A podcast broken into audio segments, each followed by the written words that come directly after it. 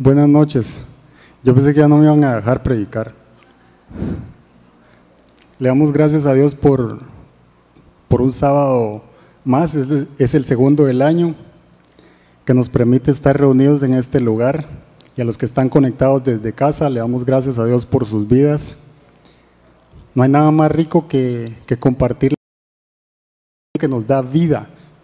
La verdad es que es lo que nos trae esperanza en medio de eh, este mundo y con esta pandemia que estamos viviendo. Así que eh, sean bienvenidos y dispongamos nuestro corazón para que el Señor nos hable en esta noche. Yo creo que todos coincidirán conmigo que, que la vida está llena de momentos buenos, pero también de momentos malos. No todo es color de rosa, como, como dicen, ¿verdad? Hay momentos para reír, pero también hay momentos para llorar. Hay momentos alegres, pero también hay momentos tristes. Y cuando todo va bien, es como muy fácil hablar de fe. ¿Verdad? Cuando me promocionaron, cuando compré un carro, cuando compré una casa, cuando la economía está favorable, cuando nació un hijo, cuando me caso. Esos son momentos alegres, son momentos en los cuales es muy fácil hablar de fe. Ese es el momento en el cual mis sentimientos, mis emociones y mi fe están 100% sincronizadas con el reino de los cielos. Es un momento muy fácil para hablar que Dios es bueno y que Dios es fiel. Se nos hace fácil hablarlo. Lo hacemos con una sonrisa, firmes, en que Dios está actuando a nuestro favor, que Él es bueno. Pero no todo es así. También hay momentos que son malos. Hay momentos en la vida en la cual las cosas empiezan a ir de mal en peor. Quizás hay momentos en los cuales estamos sentados y el doctor empieza a decir aquellas palabras desalentadoras que no queremos escuchar. O quizás hemos dedicado toda nuestra vida a trabajar duro, a esforzarnos, a tener un enfoque en esas cosas y de repente la pareja nos dice eso que no queremos oír y nos pide el divorcio. Eso también pasa, porque nuestras prioridades quizás no estaban en el lugar apropiado.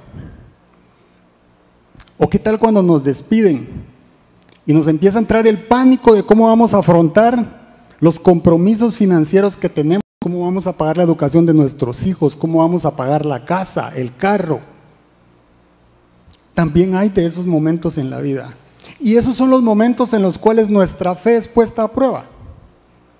Ese es el momento en el que realmente yo debería demostrarle a Dios que mis emociones, que mis sentimientos y que mi fe están 100% sincronizadas. O como dicen los adolescentes, tengo cinco rayitas en mi fe con el reino de los cielos. Todo es cool. Pero no es así, ¿verdad? Cuando las cosas van mal, no se me pinta una sonrisa en la cara. No todo es alegría. Y la Biblia dice que todos hemos recibido una medida de fe. A todos nos dio un poco de fe el Señor. Y cada uno de nosotros decide cómo usarla y cómo hacerla crecer. Dice que todos hemos recibido una medida de fe. Es probada. A todos nos dio un poco de fe el Ciertamente cuando perdemos el control. Y cada uno de nosotros es momento en el cual es probada realmente y cómo hacerla crecer dice que demos el control. Y cada uno de nosotros es momento en el cual todos hemos recibido. No me dejará mentir, pero yo creo que eh, la mayoría de nosotros padecemos de, fobias. Hay quienes le tienen pavor a las arañas. Y cada uno de nosotros amigo que le tenía pavor a la sangre. Y cómo hacerla crecer. Él, quería ayudar cuando a alguien le pasaba algo y resultaba desmayado. Entonces ya, ya, no teníamos una persona para ayudar, sino dos. Señor. Ahí le daba fobia ver sangre en nosotros. Y, y quizás una cortada en un dedo, una cosa tan sencilla, pero, pero a él él tenía miedo de ver sangre, porque ahí no tenemos el control. El avión, por ejemplo, es el medio de transporte más seguro, dicen las estadísticas. Pero, por ejemplo, yo le digo a mi mamá que va a venir de Guatemala para acá y ella prefiere venirse a pie que subirse a un avión. Porque pierde el control. ¿Sabe qué me dice? Es que ni siquiera miro al chofer del avión. Imagínense, entonces como no lo mira, ni siquiera lo puede regañar por si va muy rápido o muy despacio, ¿verdad? Así son las señoras. Y tengo una, una persona conocida Imagínense, que entonces, como no lo mira, ni siquiera lo puede regañar por si Eh, va muy iba de rápido, viaje muy de despacio, Guatemala ¿verdad? Así son las a señoras. Los Salvador. De Y Guatemala tengo una... a El Salvador, la verdad es que el avión tarda Imagínense, más en entonces, subir como que no lo mira, son 20 minutos arriba. Esta persona llegó al aeropuerto de El Salvador, ahí la escala era de 5 horas. Y el avión estuvo a punto de dejarla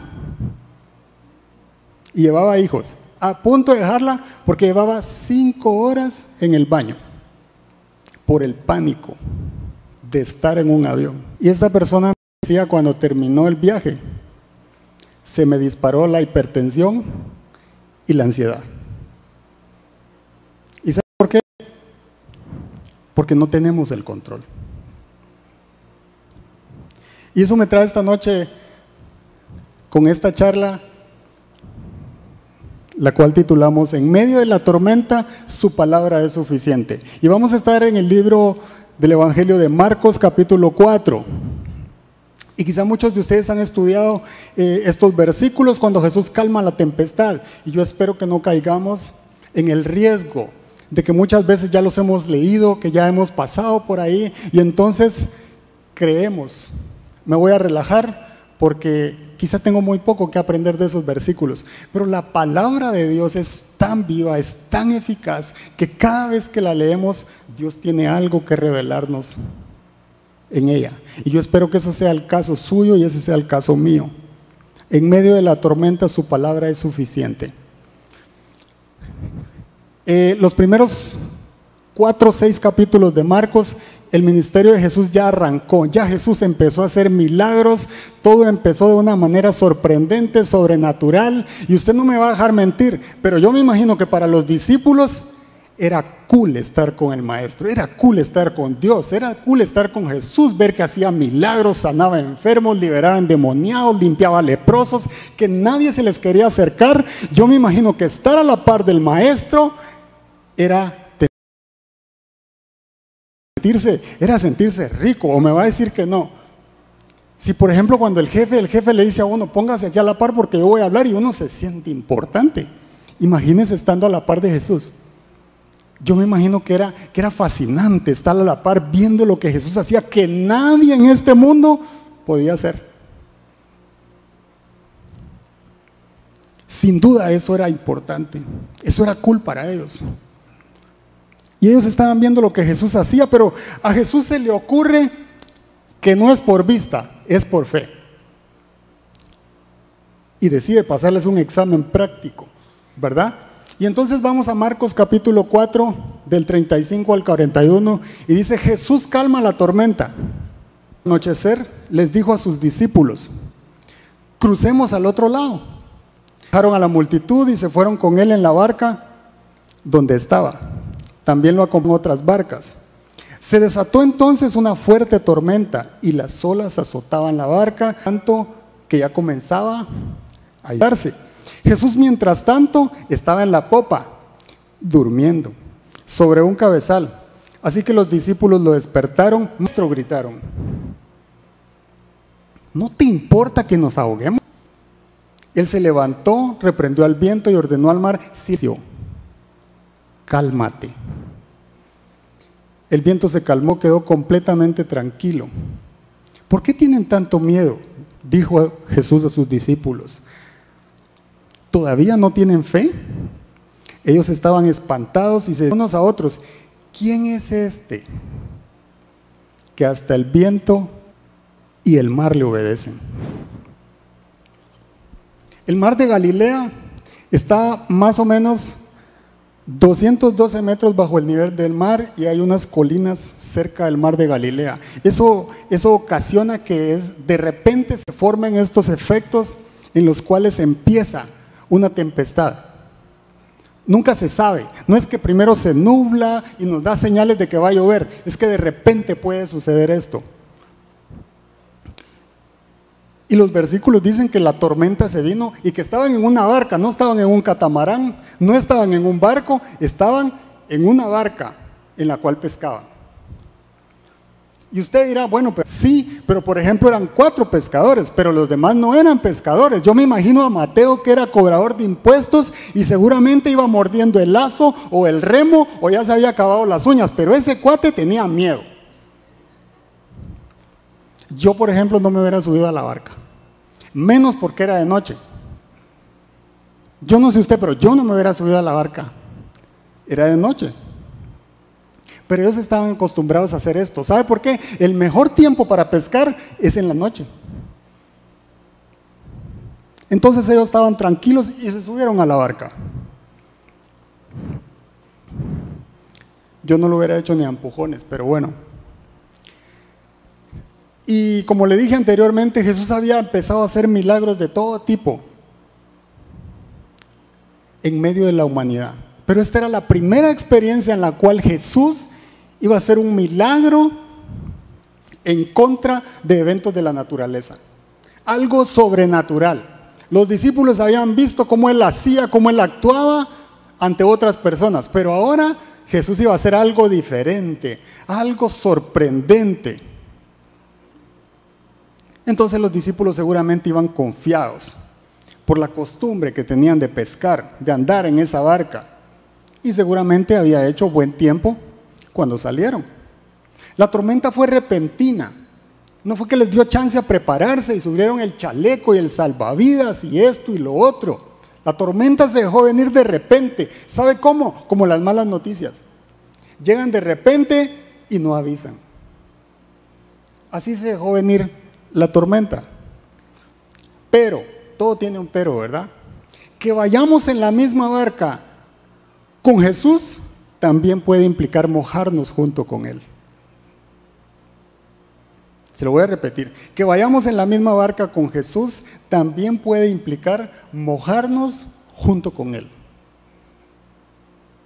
Yo no sé si usted ha escuchado el refrán que dice, ningún mar en calma hace experto a un marinero o hace a un marinero experto. Porque cuando todo va bien, nuestra fe está nítida, ¿verdad? Pero cuando hay adversidad, empieza a salir verdaderamente lo que tengo en mi corazón. Y Dios permite que hayan ese tipo de adversidades, que atravesemos ese tipo de tormentas, porque en medio de ellas vamos a conocer la revelación de Dios. Y en cada tormenta Dios quiere revelarme algo nuevo de Él. Y si no aprendemos, es muy sencillo. Detrás de esa viene una segunda tormenta con la misma lección hasta que la aprendamos. Y lo mismo le pasó a los discípulos. Esta es la primera tormenta cuando Jesús calma la tormenta estando en la barca. La segunda es cuando lo vieron caminar y cuando caminó Pedro sobre el agua. Pero esa segunda vez Jesús no estaba en la barca. Y vamos a aprender porque en esta primera vez ellos no aprendieron la lección. Y muchas veces nos pasa eso. Tropezamos con la misma piedra. Algunas tormentas son para corregirnos y otras son para perfeccionarnos. Hay tormentas de corrección para santificarnos, con la finalidad de corregir algo de nosotros, de trabajar en nuestro orgullo, en nuestro ego, en nuestra prepotencia, en nuestra codicia, en el orgullo. Eso en otras palabras es cuando el Señor hace poda en nosotros cuando nos quita la mala hierba, cuando nos quita las ramas que no dan fruto. Esas son las tormentas de corrección. Y hay tormentas de perfección que es cuando el Señor nos quiere fortalecer el carácter, cuando quiere que crezcamos en fe, cuando quiere que crezcamos en el conocimiento y la revelación de quién es Él. Eso es cuando nos hace trabajar en el dominio propio, en la paciencia, en la bondad, en la generosidad. Así que hoy vamos a estar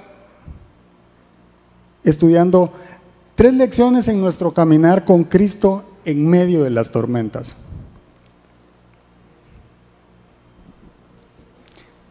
La primera de ellas dice, la obediencia no garantiza ausencia de tormentas, pero nos conduce a tener paz en medio de ellas.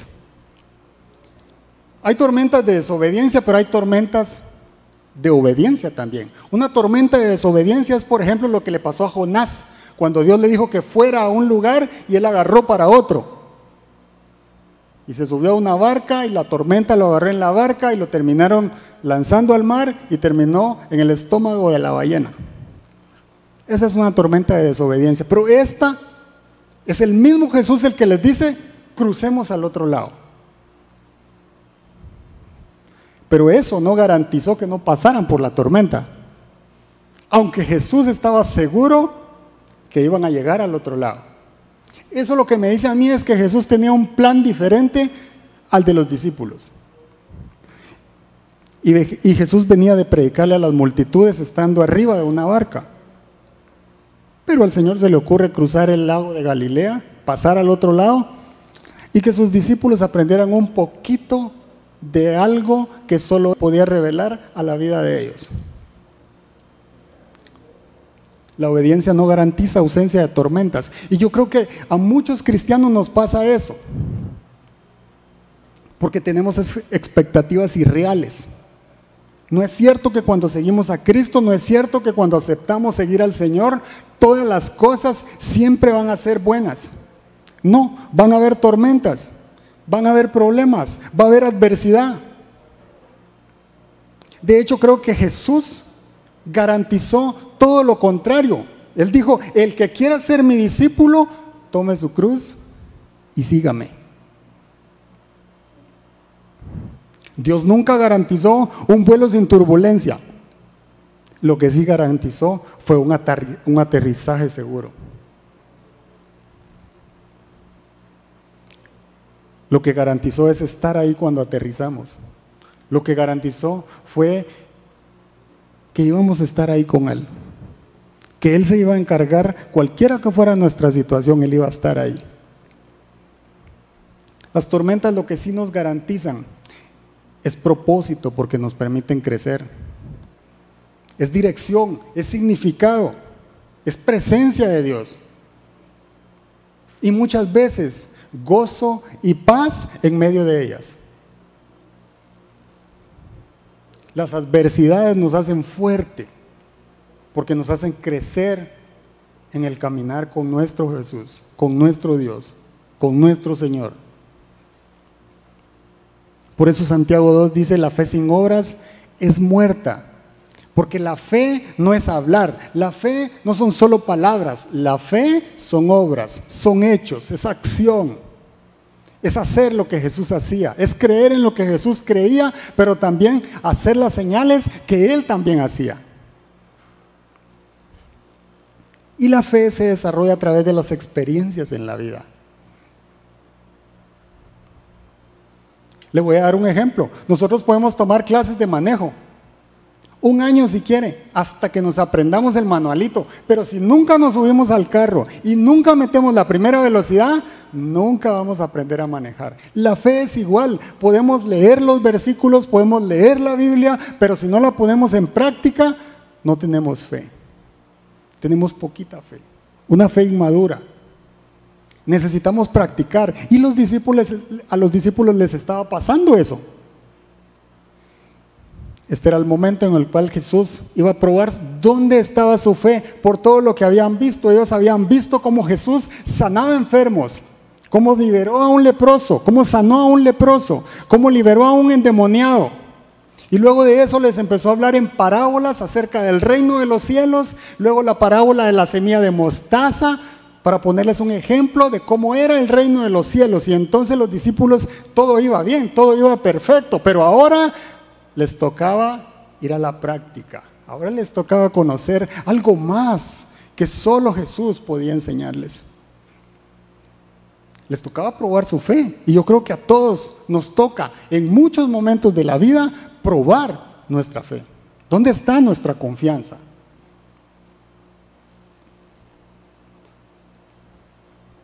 Yo venía en una oportunidad en la avioneta de, la empresa de Honduras, había mal tiempo y habían dicho hay que salir antes de la una de la tarde.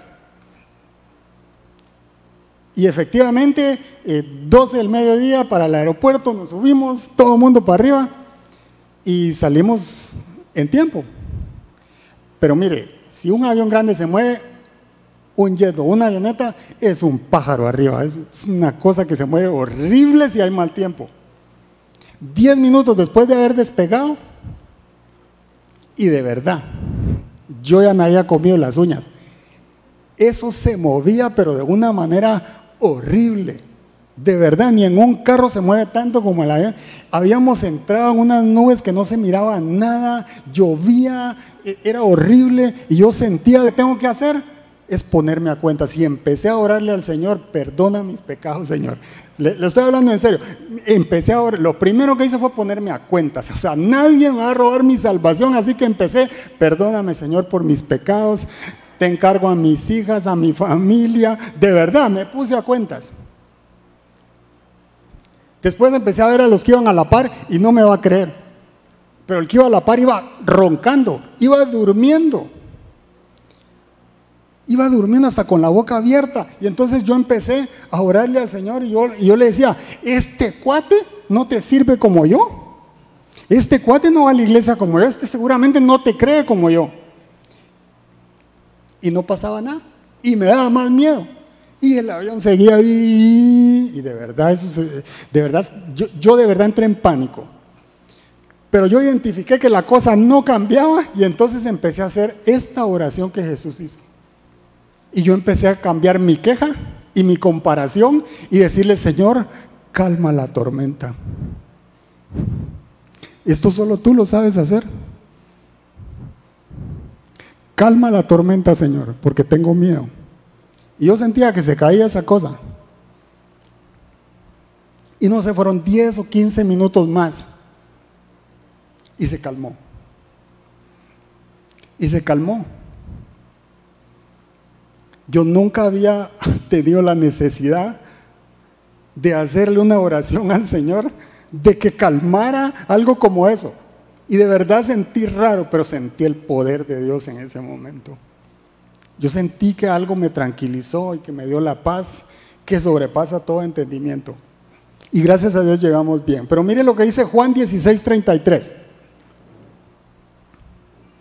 Dice, yo les he dicho estas cosas para que en mí hay en paz.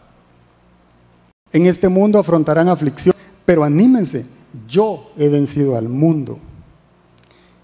Mire, hoy hay muchas cosas que podemos practicar. Le dicen a uno que si hace yoga va a encontrar la paz interior, la paz espiritual que necesita. No, eso no es cierto. Solo Cristo nos puede dar la paz que nuestra alma necesita.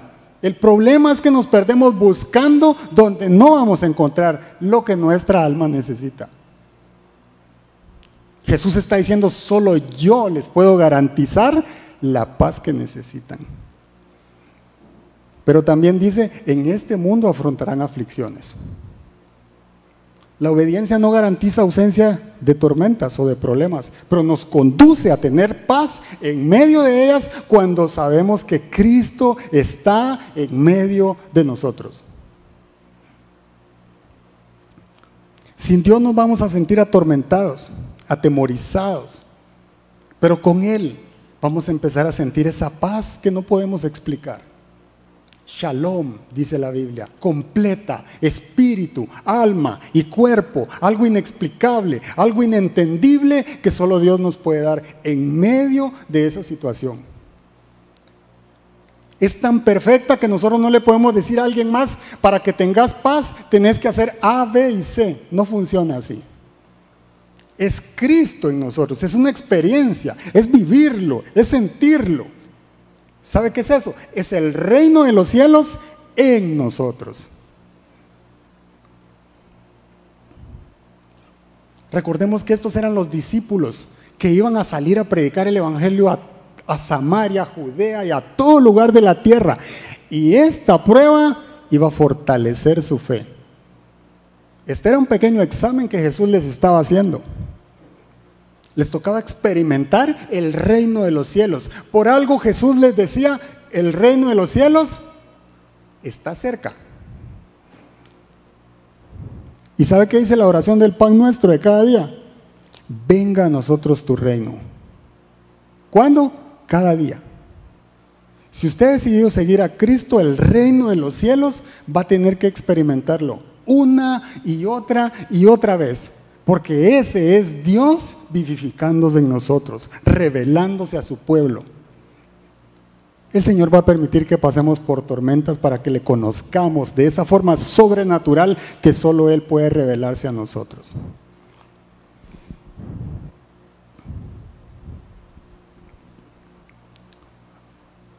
Esto me lleva al segundo punto. El segundo punto dice, cuando no sintamos a Dios con nuestras emociones o nuestros sentimientos, asegurémonos de sentirlo con nuestra fe. Muchas veces nos pasa eso que decimos, es que no lo siento, es que no lo veo. Asegurémonos que nuestra fe sí puede sentirlo.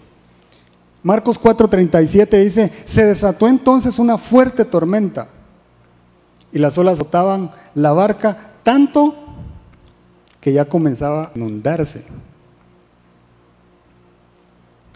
Mateo señala, el Evangelio de Mateo también está en estos versículos, señala que las olas cubrían la barca. Y yo quiero que nos transportemos a ese momento cuando el agua se está metiendo a la barca o al pedazo de madera en el cual estamos parados. Y el agua se sigue metiendo, se sigue metiendo.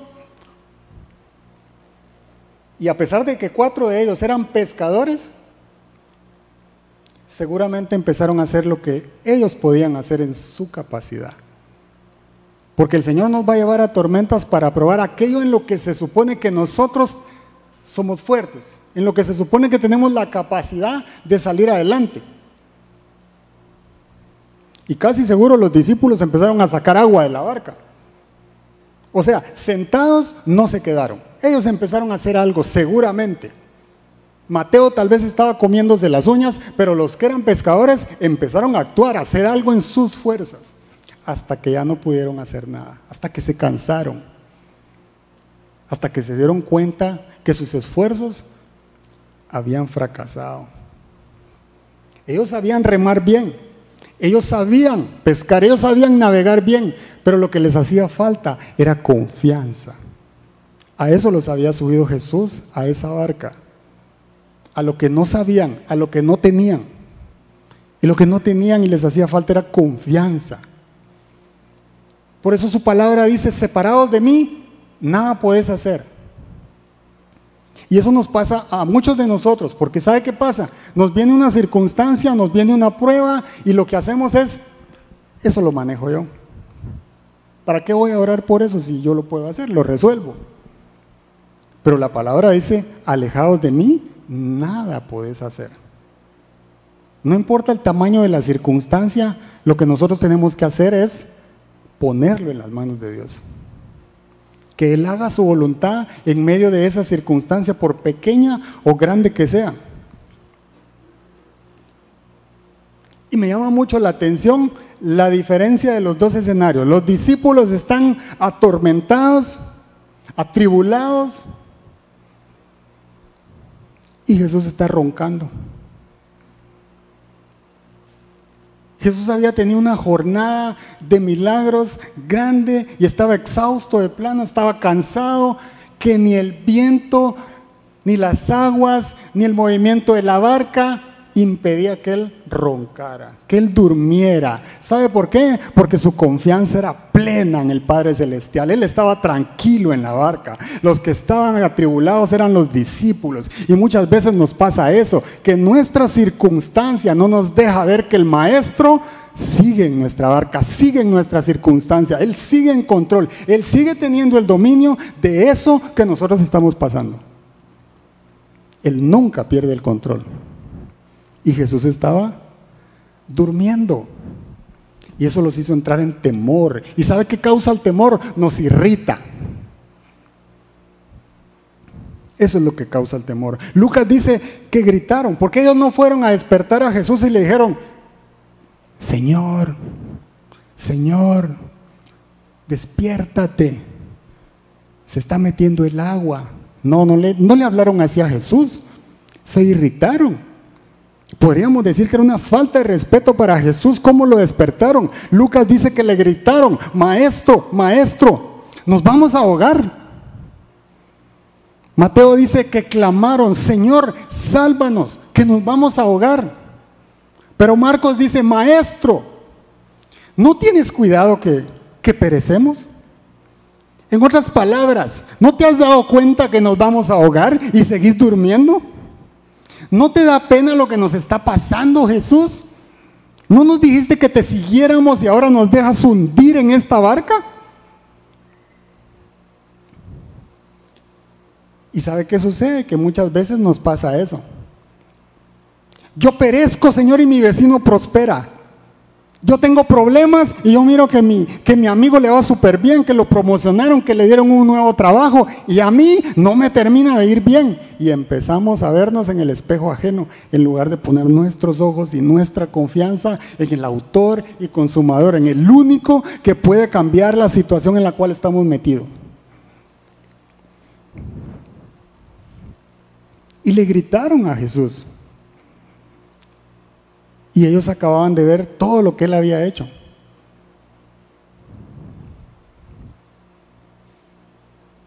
En otras palabras, Jesús, si tú te quieres morir está bien, pero nosotros no. La falta de fe nos da temor y nos irrita. Eso es lo que sucede. Pero Jesús se especializa en poner nuestra mirada en el reino de los cielos una y otra vez. Él nos enseña. Porque dice el versículo que ¿qué le respondió Jesús? Jesús a los discípulos, ¿por qué tienen miedo? Si yo estoy en la barca, ¿por qué tienen miedo? Si nosotros servimos a Jesús, si nosotros aceptamos a Cristo, ¿por qué tenemos miedo? ¿Por qué nos agobia? ¿Por qué la inseguridad? ¿Por qué creemos que Dios no va a actuar en medio de mi tormenta, en medio de lo que yo necesito? ¿Será que el Señor no va a proveer para eso que yo necesito? ¿Será que se olvidó de mí? ¿Será que se alejó de mí? ¿Por qué tienen miedo? Porque el temor distorsiona nuestra realidad. Nos hace magnificar los hechos. Nos hace pronosticar cosas catastróficas. Las creamos en nuestra mente y no existen. Eso nos pasa cuando entramos en temor. Y parece que la pregunta de Jesús es absurda. Cuando les dice, ¿por qué tienen miedo? Si el agua se estaba metiendo en la barca. Parecía lógica la pregunta de Jesús. Parecía natural la pregunta de Jesús. Pero ¿sabe qué pasa? Que Jesús no es natural. Él es sobrenatural. Por eso les dice, ¿por qué tienen miedo? Si lo que a ustedes los está agobiando, yo tengo el control, yo tengo el dominio. Eso es lo que Jesús les estaba diciendo. Jesús estaba poniendo el dedo sobre la llaga. La lección a la cual se habían subido en esa barca, este era el momento en el, que en el cual Él les estaba enseñando por qué tienen miedo. ¿Todavía no tienen fe?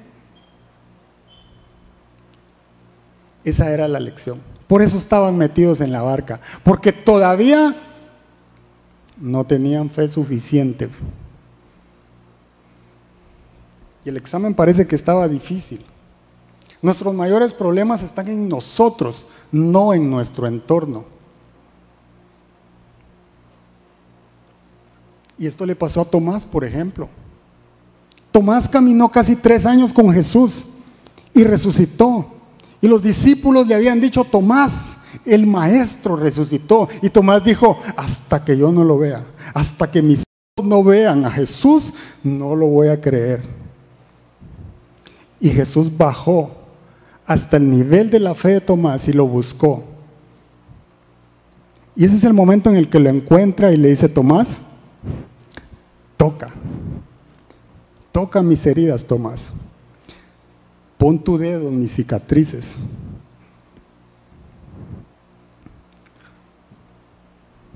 Y podríamos pensar, wow, wow, como diría un amigo mío, Jesús es un crack.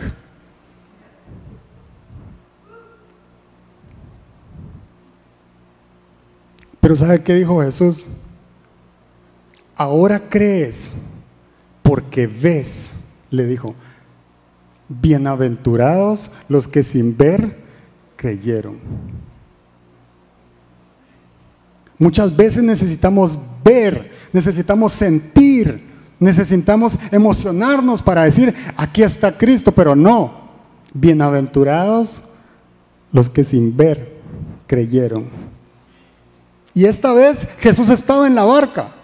Pero iba a haber una segunda tormenta en la cual Jesús no iba a estar en la barca. Jesús iba a caminar en el agua hacia la barca donde ellos estaban. Y hoy en día Jesús no está en nuestro ambiente visible, pero está dentro de nosotros. Bienaventurados los que sin ver creen en Dios.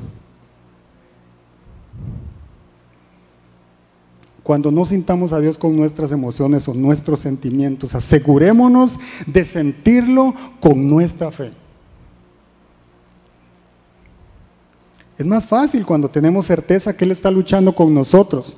Cuando alguien nos da una palabra, una profecía y nos dice, dice el Señor que, y eso nos alimenta, decimos, Cristo está conmigo, el Señor está conmigo, y entonces tenemos una certeza que nos garantiza que Él está ahí. Pero ¿qué tal cuando no tenemos nada? Cuando nadie nos dice nada.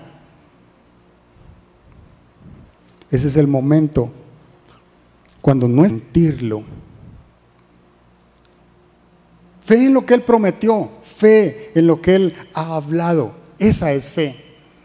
Cuando no lo siento, cuando no lo veo, su palabra me tiene que sostener. Su palabra tiene que ser más fuerte que el ruido de la calle, que la mentira del diablo, que el engaño, que mi ego, que mi orgullo. Y eso me confirma que Él está en la misma barca que yo. Él está en medio de mi circunstancia, Él está en medio de mi tormenta y la va a calmar tarde o temprano para mí, pero para Él, Él siempre va a llegar en el tiempo perfecto. Cree en su palabra y no en tus sentimientos y siéntelo con tu fe y no con tus emociones. Se lo voy a repetir. Cree en su palabra y no en tus sentimientos y siéntelo con tu fe y no con tus emociones. Dice Hebreos que sin fe es imposible agradar a Dios. ¿Sabe qué significa eso? Que nosotros fuimos creados para agradar a Dios. Si Dios dice que nos dio una medida de fe, nosotros fuimos creados para agradar a Dios. Usted y yo fuimos creados para tener fe. Nosotros fuimos creados para adorar, para alabar a Dios, para sacarle una sonrisa a Dios en medio de nuestras circunstancias. A Dios le agrada que nosotros le creamos, que nosotros nos levantemos y digamos, aquí Dios va a hacer algo y yo lo creo. No suelto tu mano hasta que me bendigas. Eso le agrada a Dios. Eso le saca una sonrisa a nuestro Padre. Cuando nosotros nos aferramos a lo que Él dijo, a lo que Él prometió. A Él le da placer cuando encuentra a alguien que le cree de esa forma. Mateo 8, 26 al 27.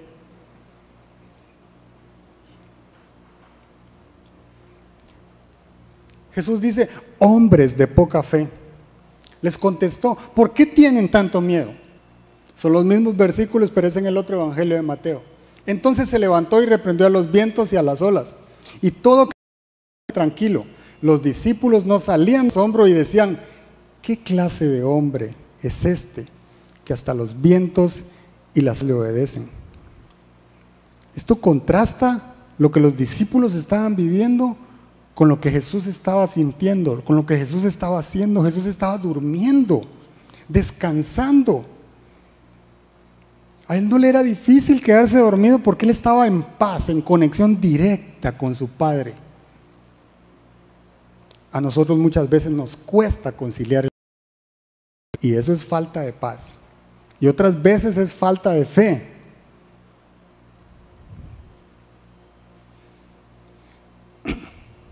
Si tenemos fe, la paz nos acompaña en medio de esas tormentas.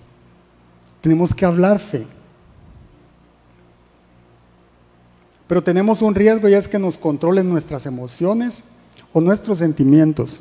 Y entonces empezamos a quejarnos. Así como yo empecé en el avión, en esa avioneta, a quejarme y a compararme con el que estaba a la par, eso muchas veces nos pasa, ¿verdad?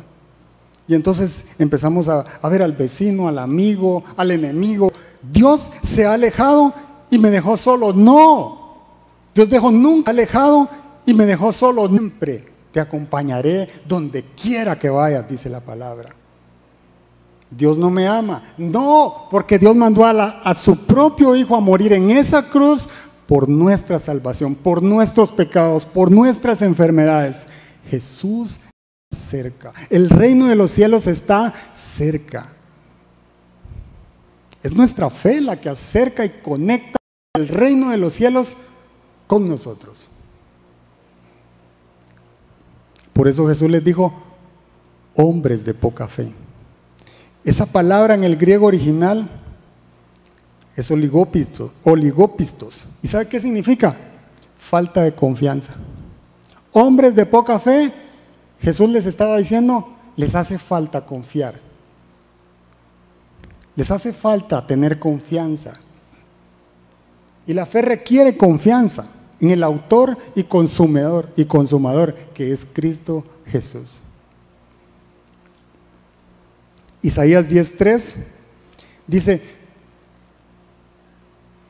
Isaías 10:3, ¿qué va a hacer cuando deban rendir cuentas? Cuando llegue desde lejos la tormenta. ¿A quién acudirán en busca de ayuda? ¿En dónde dejarán sus riquezas? ¿A dónde vamos a acudir cuando estemos en problemas? ¿A dónde acudimos cuando tenemos necesidad? ¿Qué hacemos? ¿Qué buscamos? ¿Acaso podemos agarrar la puerta del carro y, orarle ahí a la puerta del carro? No podemos hacer eso. No podemos agarrar un poco de tierra del lote que tenemos, de la casa. No podemos hacer eso. En la tormenta es que se descubre quién ¿Quién está en tu tormenta? ¿Y quiénes están en medio de ellas? ¿Está Cristo en medio de tu tormenta? Fue un escribió después, primera de Pedro 5, 7 dice, echad vuestra ansiedad sobre él. El que estuvo en esa barca, echad toda vuestra ansiedad sobre él. Y hubo un momento en Juan 6:68 cuando Jesús les dice, si quieren pueden irse. Y Pedro le respondió, ¿a dónde iremos, Señor? ¿A dónde? ¿A dónde nos vamos a ir si solo tú tienes palabras de vida eterna? ¿A dónde vamos a ir en medio de la tormenta? ¿A dónde vamos a ir en medio de la situación que estamos pasando? ¿A dónde? ¿A quién le vamos a ir a decir nuestra situación si solo Cristo tiene palabras de vida eterna. Él es mi consuelo, mi refugio. Él es mi salvador. Él tiene las palabras que yo como su oveja necesito en medio de toda circunstancia. No caminamos por vista, caminamos por fe. Hebreos 11 dice que sin fe es imposible agradar a Dios. Nosotros nacimos para agradar a Dios, nosotros nacimos para agradar al Padre, pero ¿sabe qué sucede? Mucha ponemos nuestros ojos en la cruz. El problema es que agarramos nosotros el papel de víctima, de pobrecito yo, porque nos quedamos con la figura del sacrificio. Pero déjeme decirle que la tumba está vacía y que Jesús se levantó de la misma muerte y la venció y hoy está sentado en el trono. Tenemos que ver a la cruz porque ahí se consumó el sacrificio de Cristo pero el Señor resucitó y el poder de la resurrección es lo que le permitió a Jesús decir, calla, enmudece.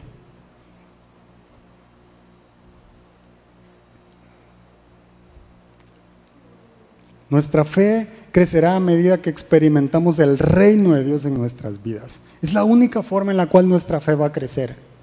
A medida que nosotros experimentamos el reino de Dios en nuestras vidas, nuestra fe irá creciendo, irá creciendo, irá creciendo hasta que lleguemos a la estatura del varón perfecto, dice la Biblia.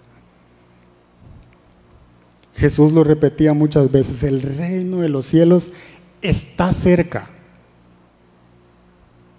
No solo tomamos la decisión de seguir a Cristo y nos dio la salvación, es que tenemos que vivir del reino de los cielos, porque nosotros somos ciudadanos pasajeros de este mundo, dice la Biblia.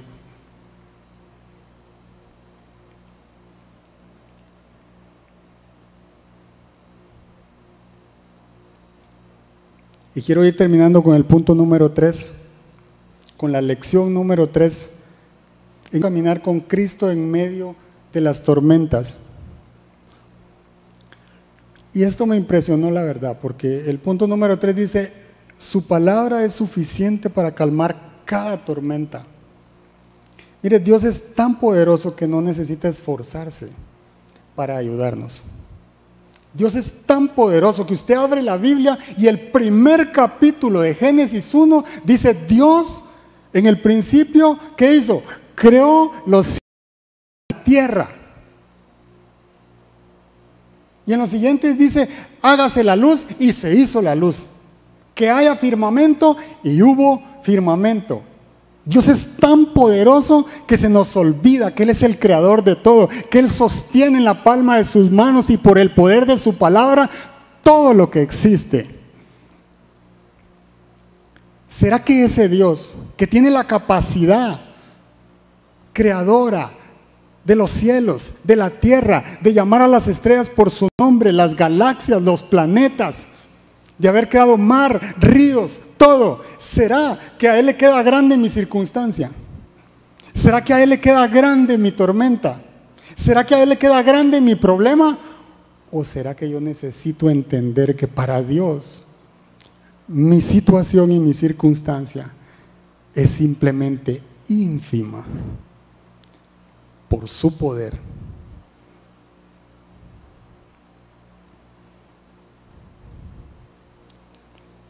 Los discípulos habiendo visto cómo sosegó el mismo viento, cómo calmó las aguas del mar, los discípulos que venían de ver milagros sorprendentes que nadie había hecho. Y aún así, Marcos dice, ¿cómo terminaron de exclamar? ¿Cómo terminaron de calificar la escena que ellos habían vivido en ese momento, haciéndose una pregunta diciendo, ¿quién es este? ¿Quién es este? Que hasta el viento y el mar le obedecen. ¿Sabe qué me dice eso? Que no habían aprendido. Cuando yo digo, ¿quién es este? Es duda. Por eso los discípulos tuvieron que pasar por una segunda tormenta para aprender la lección. Cuando nosotros pasamos por una situación y no aprendemos aquello que Dios quiere revelarnos, prepárese. Prepárese porque va a venir una segunda y quizá una tercera hasta que aprendamos, hasta que crezcamos, hasta que reconozcamos aquello que Dios quiere revelarnos a nuestra vida. A veces agregamos excusas a nuestra fe en lugar de agregarle convicción. Eso es lo que nos sucede. Pero me encanta porque Jesús, Jesús es diferente. Jesús es amor. Él amaba a sus discípulos, como nos ama a nosotros. Él vino para enseñarnos cómo debemos hacer las cosas. Y Jesús estaba durmiendo y les dijo, hombres de poca fe, ¿por qué tienen miedo? Pero ¿sabe qué hizo? silencio. Yo quiero que se imagine a Jesús diciendo dos palabras nada más. Cuán poderoso es nuestro Dios que solo necesitó decir, calma, cállate, enmudece. Y el viento se calmó y el mar se sosegó con solo el sonido de su voz cuán poderoso es Dios. Nosotros tenemos miles de palabras en la Biblia y nos cuesta obedecerle al Señor. Tenemos su revelación y nos cuesta hacerle caso al Señor. Dudamos.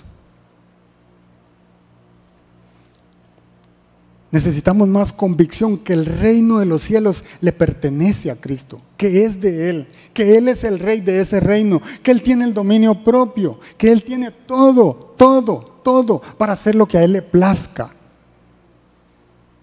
Y no necesita ayuda. La primera tormenta fue esta. Pero ciertamente los discípulos no aprendieron la lección y por eso terminaron. eh, Jesús les dice, hombres de poca fe, y ellos terminaron diciendo, ¿quién es este que aún los vientos le obedecen?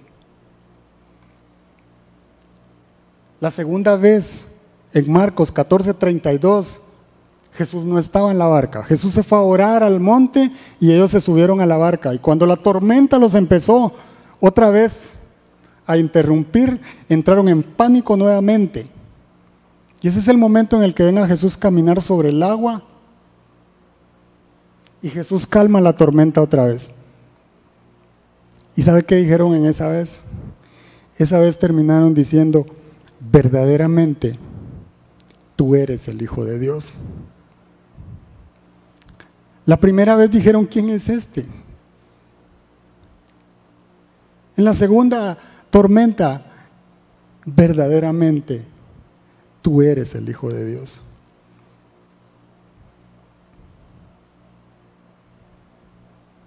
Ese es nuestro Dios, todopoderoso. Su palabra pone orden en el caos, crea donde no existe, da vida donde no lo hay. En medio de tu tormenta, por difícil que parezca, su palabra es suficiente. Nada impedirá que llegues al otro lado. Pongámonos de pie.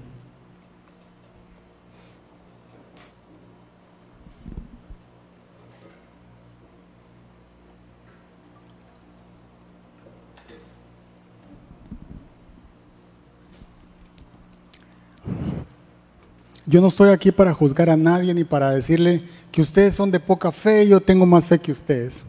Porque ciertamente yo he pasado por muchas de ellas. Yo he pasado por ese camino donde ni siquiera me lo tienen que decir. Yo he sentido que tengo poca fe. Yo he sentido que me hace falta confiar. Yo he sentido que tengo dudas. Pero ciertamente en, en todas ellas Dios ha estado presente. Él ha estado en mi barca. Aun cuando muchas veces siento que el agua me llega al cuello, como decimos, aun cuando muchas veces he sentido que llego al fondo y me ahogo y ya el agua me cubre y no sé qué hacer, porque muchas veces hasta que llegamos a ese momento aprendemos la lección. Pero nunca ha llegado tarde. Siempre ha estado ahí. Dios siempre ha estado en medio de mis circunstancias para decir, calla, enmudece a la tormenta que estoy viviendo.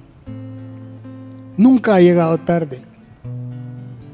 Y yo quiero decirte que Dios no va a llegar tarde a la tuya.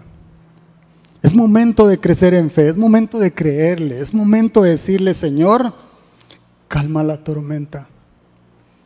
Acalla las voces que me están engañando. Acalla las voces que me atormentan, que me dan miedo, que me dan pánico, Señor. Quita el temor, quita la mentira. Yo quiero hacer aquello que tú me mandaste hacer. Yo quiero llegar a donde tú me quieres llevar. Nada te va a detener si Cristo está contigo. Nada te va a, te va, te va a detener si Dios está en la misma barca que tú. Su amor siempre nos va a sostener. Cierra tus ojos y pon en las manos del Señor tus circunstancias, eso que te agobia. Aun cuando parezca que ya se murió ese sueño, ponlo en las manos del Señor. Deja que sea Él el que hable. Deja que sea Él el que le habla a tu tormenta. Deja que sea Él el que, el que pronuncia esa palabra creadora, esa palabra que le da vida. Porque Él se complace cuando le tenemos fe. Él se agrada cuando nosotros le creemos. Porque somos sus hijos y porque Dios nos sigue amando hasta que Él venga y por toda la eternidad. El consuelo para el corazón que llora. El aliento cuando ya no queda más. La esperanza, el futuro que se acerca, la confianza de que todo pasará. Mi ancla firme está, no temeré, sé que tú con